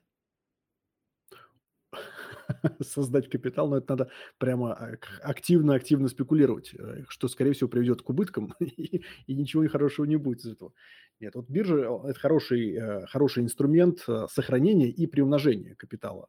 И если будет повезет вам, вы попадете в хороший бычий рынок, да, то есть период, правда, сейчас, скорее всего, везение уже не поможет, бычий рынок, мне кажется, уже очень сильно прошел, да, то есть мы с 2010-2009 года активно растем, а, тут как раз на бычьем периоде можно было очень хорошо утроить, учетверить капитал, и это прям было классно. Надеюсь, может быть, 2020 год будет повторением, тогда вам повезет в этом плане, но я что-то сомневаюсь в этом. 20 или 22 20 20-е. Ревущие а, 20-е, как было в Америке в свое время. Перед Как-то неплохо кончились, поэтому, да, таких аналогий проводить мы не будем. Так, а, хорошо. Инвестор должен попробовать торговлю, например, интрадей или нет? Что теряет чистый инвестор, который не имеет такого опыта спекуляций? И что теряет трейдер, который не очень понимает в инвестировании? Вот такой философский вопрос от Артема скажем так, а, инвестором должен быть каждый, а трейдером нет. Трейдером должно быть меньшинство. А, на самом деле опыт, он, скажем так, он чуть-чуть помогает, но он не является определяющим абсолютно.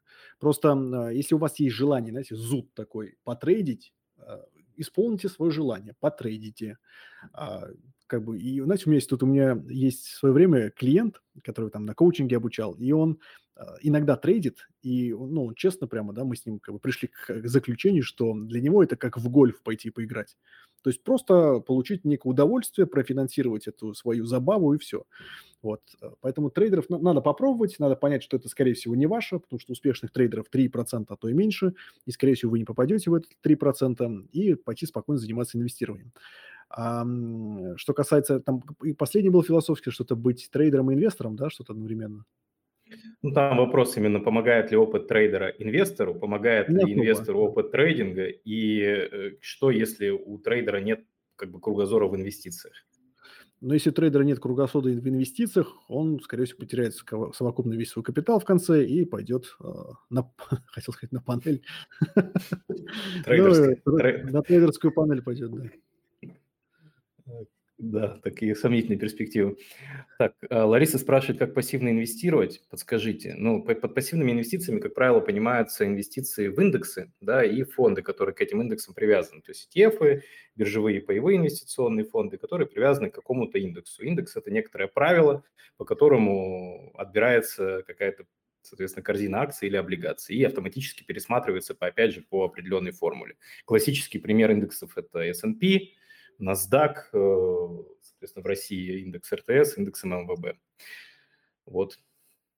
Соответственно, как инвестировать пассивно, покупать такие инструменты. А, вы уже в, я уже в «Газпром». Ну, Ларис, надеюсь, что вы довольны, что все хорошо выглядит, как бы достаточно ну, дивиденды будут точно инвестиции. так что, так что да, ждите следующий год.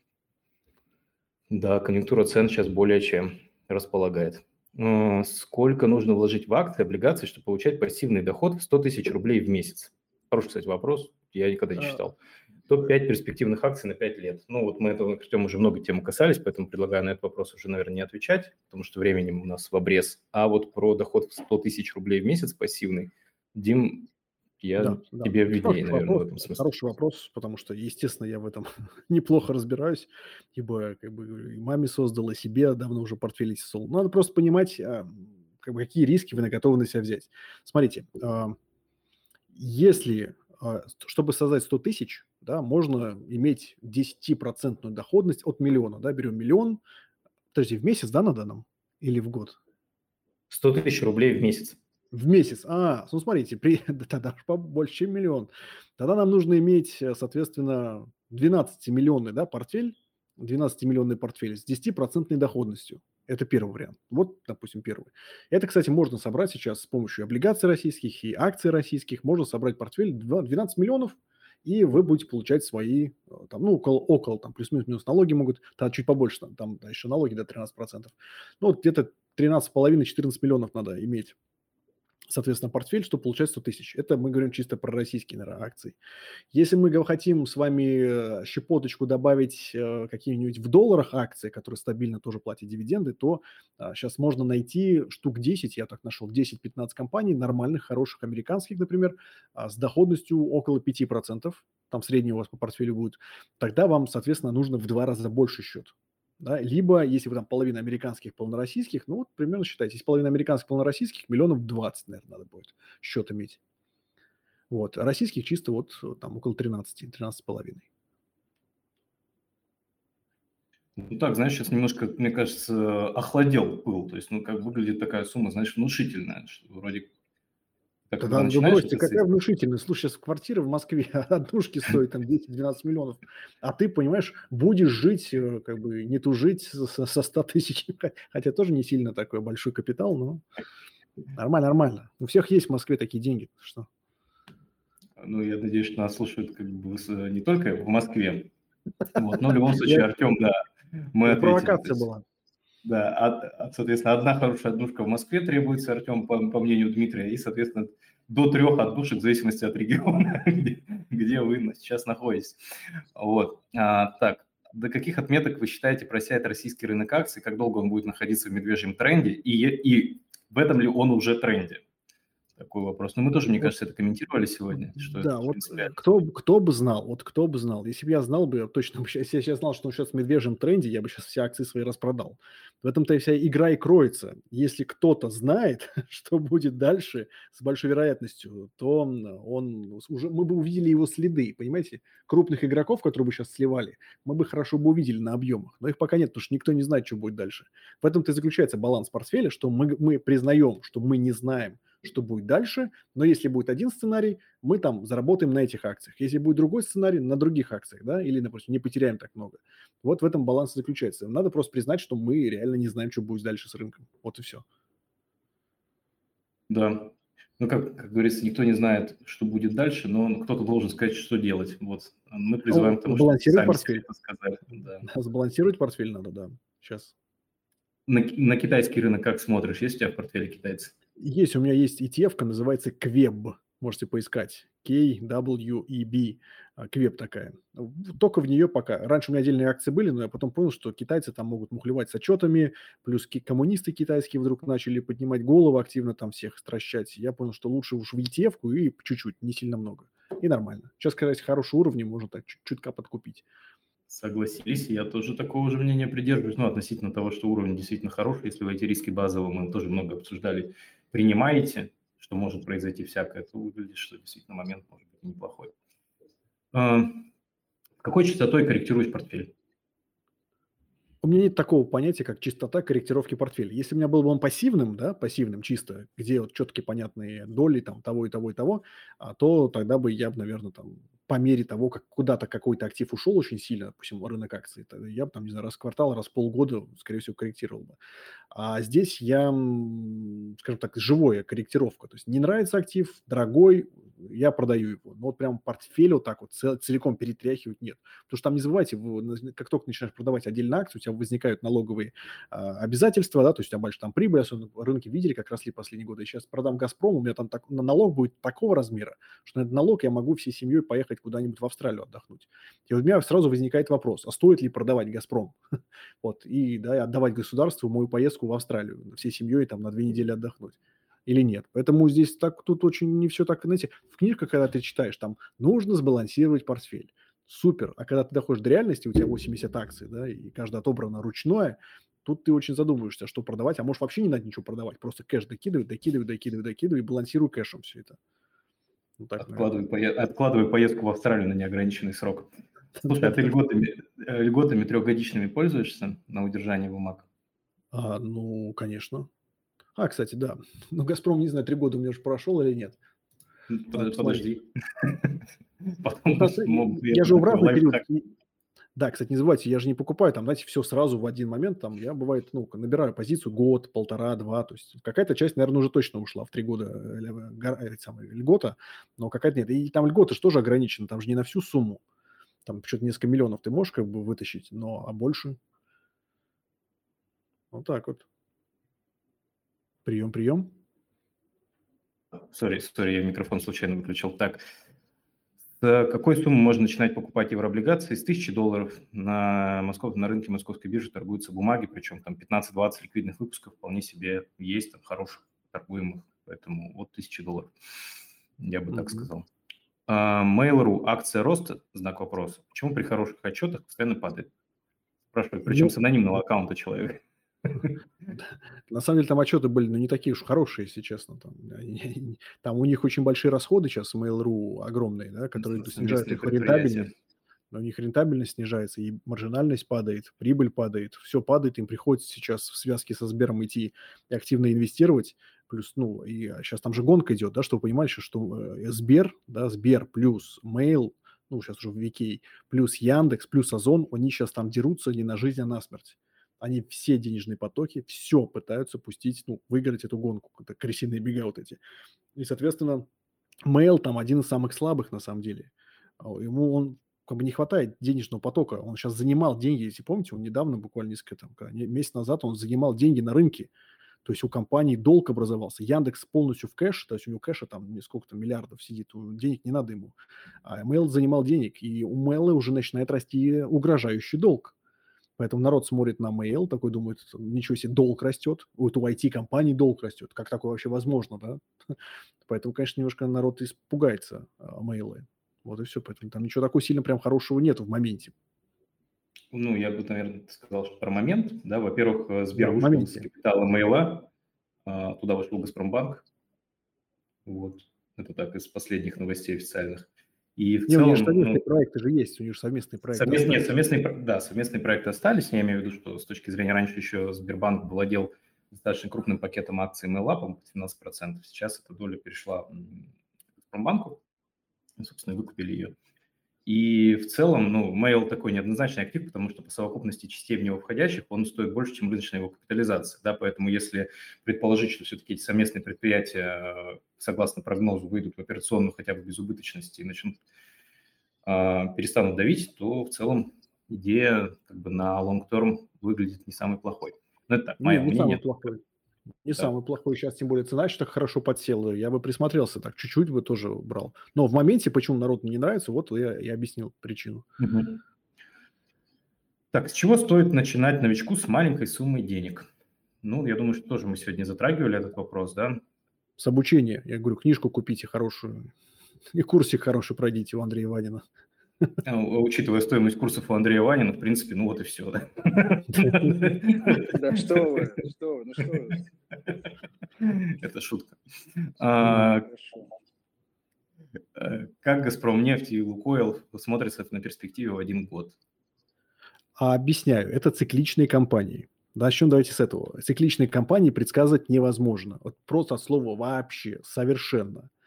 А, это первое. С другой стороны, фундаментально эти компании прекрасные. Да? То есть, если мы берем теперь цикличность из них, то у «Газпром нефти» это одна сейчас из немногих российских компаний нефтяных, у которых э, будет расти в ближайшие годы добыча.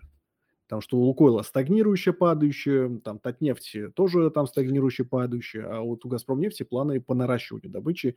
И это, по-моему, из растущих сейчас там у «Новотека» там будет, и только у «Газпром нефти». Поэтому «Газпром» нефть не очень нравится. И «Лукойл», он хорош, как дивидендная корова, вот, скажем так. Как понять, цикличная компания или нет? И что ты вкладываешь в понятие цикличности? А, цикличные компании, э, которые а, цены, они производят какой-либо продукт, как правило, это commodities, то есть товарный, э, это там нефть, это металлы, да, это удобрения, а цены на которые регулируют внешние рынки. Да, то есть э, не сам производитель регулирует цену, да, там какой-то монополист, допустим, а внешние рынки регулируют их цены. Это первое. Второе, которое завязаны на экономические циклы в том числе. Вот, допустим, берем нецикличные компании. К примеру, компанию Philip Morris. Да, Филипп Моррис, э, там какие-то табачников. То есть э, неважно сейчас э, у вас там цена на нефть 100 или 20, вы все равно курите. Неважно сейчас там рынок, ой, допустим, экономика растет темпами в 3% или 5%, вы все равно курите или она пад... и рынок падает, или как вот у нас был, да, в пандемия, рынки упали, нефть упала, металл упали в моменте, все упало. А курить как курили, так курят на самом деле. А, или там Кока-Колу как там пили, может, чуть меньше стали пить, потому что пандемия была, но в целом, когда кризис такой падает, там особо сильно не снижается потребление этого товара. Это вот не цикличные компании. А, и к цикличным, я говорю, относятся, как правило, это индустриальные компании цикличные, ну, не все, но большинство цикличных. Там, автомобили меньше потребляют, а, строительные компании. То есть, как только начинается экономический, так называемый downturn, да, то есть падение экономического, экономических показателей, эти компании первые складываются. То есть это какая-то компания, производящая товары длительного пользования. То есть люди там не, не, в этот момент, когда экономическая э, ситуация плохая, не бегут покупать себе холодильник новый. Они говорят, под, под, подожду годик-другой, пока там не наладится да, экономика, и там я не найду себе новую работу. То есть это товары длительного пользования. Автомобили, холодильники, там, не знаю, дорогие, ну, все, все что для, там 5-10 лет а, работает. И, и, и конечно, ну, главное для нас здесь это сырьевики, которые что-то выкапывают а, с земли. Вот это цикличный. Угу. Понял. Так, а, ну как, я догадывался. Давай да, дальше по вопросам. А, ну вот про топ-5 компаний, опять же, Виталий, для увеличения капитала, он уточнил твой вопрос. Помнишь, что 5 компаний для увеличения капитала и последующего реинвестирования. Ну, мне кажется, что все-таки да, это немножко разные вещи, наверное, через слэш, я так понимаю, что есть компании роста, да, которые там рассчитывают на то, что они там дивидендов заплатят много-много, не приходится, они все инвестируют в собственный бизнес. Поэтому там оцен, оценка самого бизнеса растет, и как следствие его акции. Есть как бы компании, которые уже достигли какого-то, наверное, плата, да, или растут не так агрессивно, но при этом активно платят дивиденды своим акционерам. Вот тут это как бы я бы все-таки разделил, наверное, так, чтобы и росло, и дивиденды платило. Ну, такие примеры, конечно, есть, но они достаточно редкие такие примеры есть в России, на самом деле, да, они действительно редки, но в России, а, может быть, там, не знаю, в Бразилии, где-нибудь в ЮАР, они-то тоже есть, но на развитых рынках такого, как правило, не существует. То есть там либо там дивиденды они могут платить, но очень маленькие, потому что мультипликатор очень высокий, типа PE30, и там уже дивиденды становятся меньше процента. А в, если возьмем там топ-5, ну не знаю, допустим, мне очень нравится. Говорю, в России просто, ну, на самом деле сейчас, где мы сейчас находимся с вами, все меньше и меньше возможностей для таких компаний. Но давайте, Сигежа, да, первое. Возьмем несколько, допустим, а, детский мир, да, которые могут дальше расти и развиваться. Санкт-Петербургская биржа, да, уже три мы набрали с вами из России. А кто еще есть не цикли, опять же говорю, не цикличных компаний, говорю, потому что цикличные, они могут расти, но мы не знаем, там, Новотек, например, да, вот, четыре уже набрали. А, кто еще, кто еще, кто еще, чтобы так разных секторов понакидать. А мало, мало у нас таких становится Мало, все меньше и меньше. Дайте я просто, что перед глазами я так пытаюсь из памяти достать. Я сейчас просто открою российский список акций, которые а, есть. А, ну, вот из нефти сказал. А, кто? Сбербанк. А, Сбер может, Сбер, кстати, да, почему бы и нет, почему бы и нет. Ему, конечно, тяжело будет от, э, такую выручку, которая у него от банковского сектора, перебивать там новыми технологиями, но в целом они могут, да, лет через пять это сделать. А, возможно, вот если мы берем горизонт чуть побольше, допустим, лет на 5 возьмем, да, не там не ближайшие года 2-3, потому что я там детский мир 2-3 года назвал, это и Сигежа, они там могут уже быть. А вот возьмем, допустим, не, правда, циклично, но вот если мы говорим про поле золота, он через 25 году должен активно разрабатывать а, новое месторождение сухой лог вот там прямо будет хороший объем увеличения у них э, добычи, и там, ну, может, там 27 год, они прямо могут удвоиться легко, даже без удвоения э, самой стоимости золота. Но это, опять же, циклично, здесь так вот он может туда-сюда ходить очень сильно. А, ну, Тиньков уже немножко поздновато, наверное. Уже Тиньков, он хоть и будет расти, скорее всего, но уже как бы надо дождаться хорошей коррекции. А, не знаю, откроется ли стоимость у АФК-системы, потому что тем более сейчас АФК-система может, у них сейчас хорошо очень припали. У них, если у них будет хороший IPO, их компании, которые еще не вышли на IPO, у них, конечно, может быть переоценка тоже серьезная. Русагра еще может подрасти где-нибудь. Я вижу, что там справедливо может легко быть полторы тысячи на полторы тысячи может быть у Русагра. Хорошо идут. А, Мать и дитя у них тоже хорошая инвест-программа на следующие годы. Не знаю, пойдет она к новым максимумам через коррекцию или прямо отсюда пойдут. Но вот у них там, если мы говорим 3-5 лет, то у них есть все шансы отсюда хорошенько еще вверх э, сходить. Ну, трудно говорить сколько, там 50-100%, я думаю, у них можно закладывать легко в рост. Ну, если мы говорим там Яндексы, Мейлы, Хедхантеры, Озоны и так далее, то здесь у него, то они все растущие. А, вопрос, э, вопрос они дороговаты достаточно все. Что Яндекс, что, ну, Mail, Mail, наверное, ну, Mailter это VK, он, наверное, самый дешевый из них всех. Вот. Ну, так вот, наверное, сходу, если... Чуть, да, чуть просит, я просто не зря Сбер упомянул, в следующем вопросе он был. Mm-hmm. Что думаешь в перспективе там 3-5 лет по нему? Опять же, если мы уберем в вакууме, да, то есть мы уберем, э, Сбер возьмем в вакууме, без внешних каких-то там э, типа санкций, да, против российского банковского сектора, каких-то геополитических там игрищ и так далее, то Сбер, конечно, шикарен. То есть, ну, и, надеюсь, Герман Оскарович не уйдет, потому что он является основным драйвером, да, то есть вы должны понимать, что если Герман Оскарович решит на пенсию уйти, то есть вероятность, что вот этот темп, который был задан, да, этот, а, переход из банка, то есть, по сути, что перед нами пытаются из банка сделать Amazon, да, то есть это впервые в истории, наверное, человечества такое пытаются они соорудить. То есть вы, конечно, видели, что банк э, телевидение предлагал, там, телефонию, да, что банк, ну, сейчас уже у нас в России там Тиньков предлагает подобное, но что банк там, не знаю, такси был, да, то есть владельцем такси и так далее. То есть это уникальная трансформация. Э, просто Германовскому, видимо, стало скучно просто банком заниматься. Но это на самом деле такая деятельность еще очень скучная. Поэтому в целом все очень классно. Говорю, в вакууме, если рассматривать Сбер, то я думаю, если Герман Оскарович останется на своем посту, то к 2025 году, конечно, Сбер будет э, легко в 2х, а то и 3х текущей цены. Я тут опять поспорю, что скучно заниматься э, банковским делом. Вот, по-моему, а что там очень... веселого-то вообще? Ну, не знаю. Ну, хотя, с другой стороны, я, наверное, не то чтобы чисто банковским делом занимаюсь, скорее инвестиции. Инвестиции действительно интересны. Конечно. Вот. А, так, ну и давай вот я на, на десерт один вопрос оставлю. А, так, быстренько давайте заканчивать, потому что мы перелимитили 5 минут, и мы закругляемся. Да? Я просто вижу, mm-hmm. что народ оттекает не так активно, то есть 200 человек у нас, нас продолжают слушать, поэтому из уважения к нашим слушателям мы все-таки все вопросы зададим. Так, а, AT&T. Есть ли перспективы сохранения дивидендов на текущем уровне? Что думаешь по поводу их сделки с... Я все время путаю Discovery же, да? Они, а? да, да, да, все верно. Срежут, ну, дивиденды срежут два раза где-то примерно. То есть они очень, они, они молчат, но там по косвенным признакам их там полунамеков, а, скорее всего, ровно в два раза срежут. Доходность будет к текущей цене где-то чуть выше 4%. Ну, это тоже неплохо, мне кажется. Ну, это неплохо, просто, скорее всего, в моменте будет падение еще акций дальше. Mm-hmm. Хотя, может быть, знаешь, уже, уже к тому моменту загонит ее так вниз, что, может, и, наоборот, вверх отпрыгнет. Это посмотрим. Но ждите, да, в два, в два раза срежут. Так, слушай, в рамках этого эфира я тут всегда напомню, что ничего из этого не является индивидуальной инвестиционной рекомендацией, и как бы все решения – это просто идеи для того, чтобы подумать об этом и принять решение на основании там, ваших внутренних э, условий, ощущений, и поэтому… Вот, Конечно, и мы тут ошибемся, как легко мы тут все ошибаемся, мы просто люди болтаем да, у костра на тему. Да, о рынке. Так, э, ну вот запуск второй нитки Северного потока э, будет ли влиять на цену Газпрома. Ну, соответственно, если это произойдет с учетом текущих цен на газ, конечно, э, как бы можно ожидать там и рост выручки, и, э, в принципе, бизнес, скорее всего, сильно улучшится, даже по сравнению с текущими хорошими.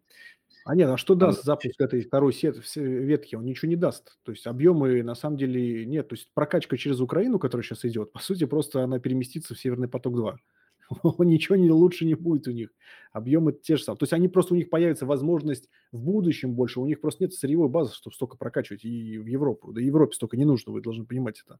На самом деле постройка этого потока, она уменьшает риски того, что там Украина что-нибудь начнет перерезать. Вот и все.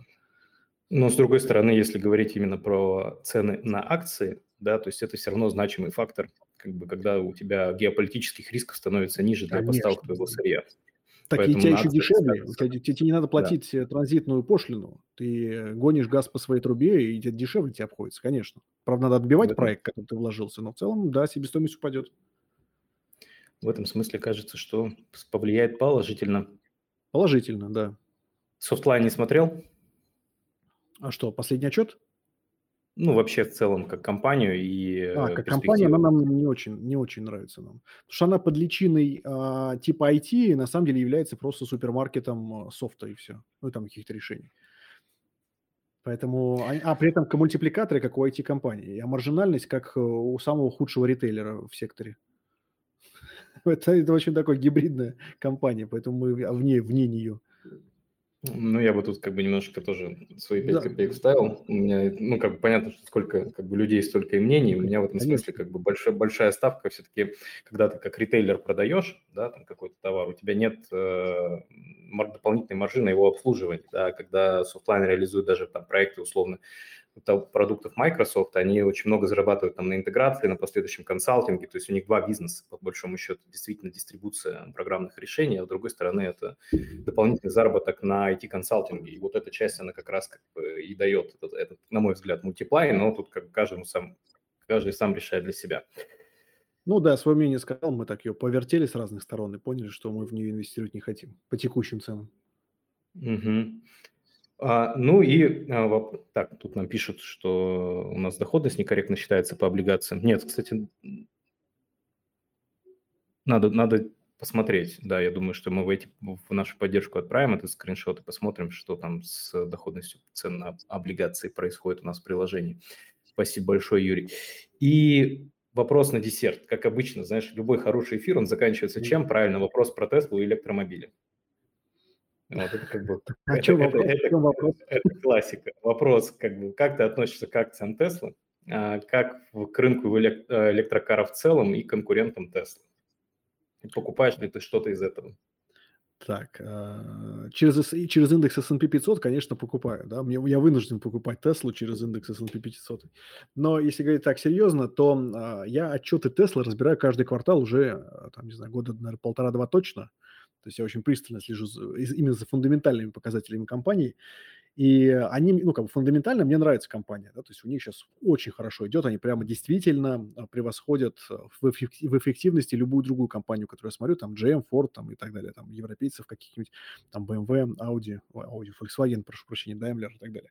То есть фундаментально молодец, то есть это круто. Это реально кру- крутая компания. А, с точки зрения стоимости, конечно, это какой-то космос, да, то есть какой-то бешеный космос, потому что не может одна компания в, в триллион капитализации стоить, как все остальные компании мира, что является абсолютным бредом, да, с точки зрения да, такой логики, логики. Но но инвесторам нравится, пусть, пусть радуются жизни, пусть на этом зарабатывают деньги. Смотрите, Элон Маск делает классные машины, инвесторы, которые инвестируют в Теслу, зарабатывают кучу денег.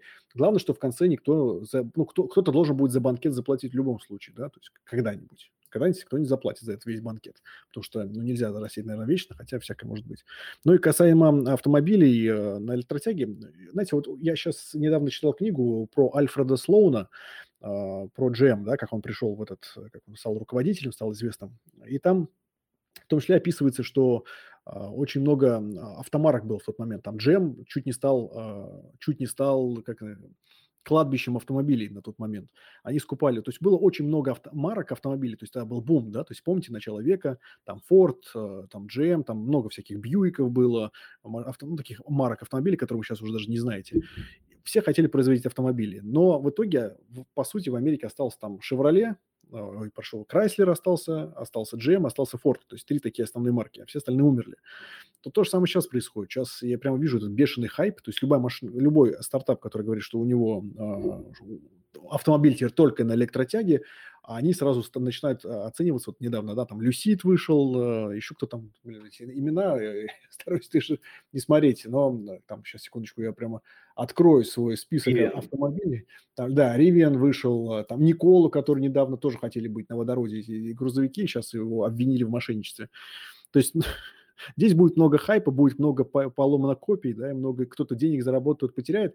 А, но единственное, знаете, вот э, Кэти Вуд, я думаю, вы слышали про такое, она как раз Теслу инвестировала, я вот на канале недавно с ней интервью выпускал, ну не я интервью, там Стин был, делал интервью с ней, она сказала следующую вещь, вот буквально недавно в Wall Street Journal, по-моему, что а почему а, компании типа Теслы, Rivian, там, Lucid, почему они оценены так дорого, а почему Ford и GM, да, при том, что они производят автомобили больше э, и там зарабатывают прибыль, в отличие от своих конкурентов, оценены так дешево?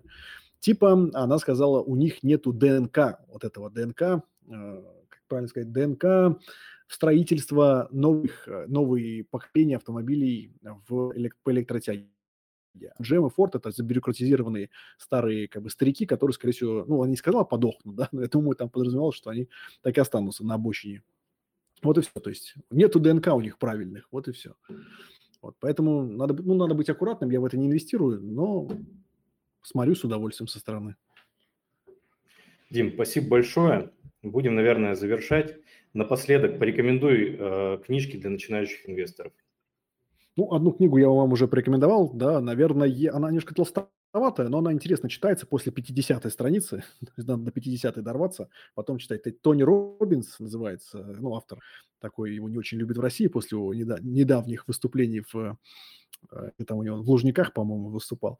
Но книга мне, мне очень понравилась. И всем, кому рекомендовал, большинству тоже нравилась. Негативных отзывов практически не было. А, потом э, я всегда говорю, опять же, начина... давайте начинающим, для начинающих Тони Робинс плюс «Самый богатый человек в Вавилоне», это прямо начало такое, да. А для тех, кто э, чуть постарше, а, нужно почитать что-то про отчетности, как их читать. Есть, э, у меня из головы вылетают авторы, авторы про отчетность. Надо набрать может, там, не знаю, Андрей поможет, он там в этом в книгах лучше, наверное, разбирается, как читать отчетность. То есть надо что-то научиться уже не просто понимать, что надо инвестировать, а нужно уже прямо приобретать навыки, да, то есть чтение этих отчетов. Возможно, тут уже не книги помогут, к сожалению, а реально какие-то курсы практиков. То есть надо найти людей, которые будут вам прямо вот а, показать, показывать, как смотреть эту отчетность, да, то есть куда смотреть конкретно, что оттуда брать и так далее. Здесь нужно уже работать с практической частью. А, ну, наверное, не надо читать а, книгу, как там, самую известную книгу, настольную книгу любого инвестора я бы не рекомендовал читать. Э, Грэма, а, Грэма вообще даже читать не надо. Мое мнение личное. Там это уже все. Это уже все. Это уже про прошлый век. Ничего практически из того, что там написано в современности, на мой взгляд, не работает. Но вот посмотрите на Люсид, посмотрите на GM, да, то есть э, он, он бы Люсид точно не купил. Вот, а они делают деньги на этом. И он достаточно уже пишет скучно, то есть автор э, для той эпохи. Его можно почитать чисто как музейный экспонат. Знаете, мы в музей ходим, вот можно его читать как музей. Это, опять же, мое мнение. Вот. Вот так вот. А, да-да-да, забыл последнюю, простите. Вот что точно надо почитать. А, дво, две книги, вот прямо из головы сейчас. Это даже две книги а, Питера Линча. У него есть книги Питера Линча. «Переиграть Уолл-стрит» одна называется. И другая из головы вылетела. Короче, две книги у него есть. А, и еще книга... Ой, вечер, вечер, видите, у меня уже мозг плохо работает.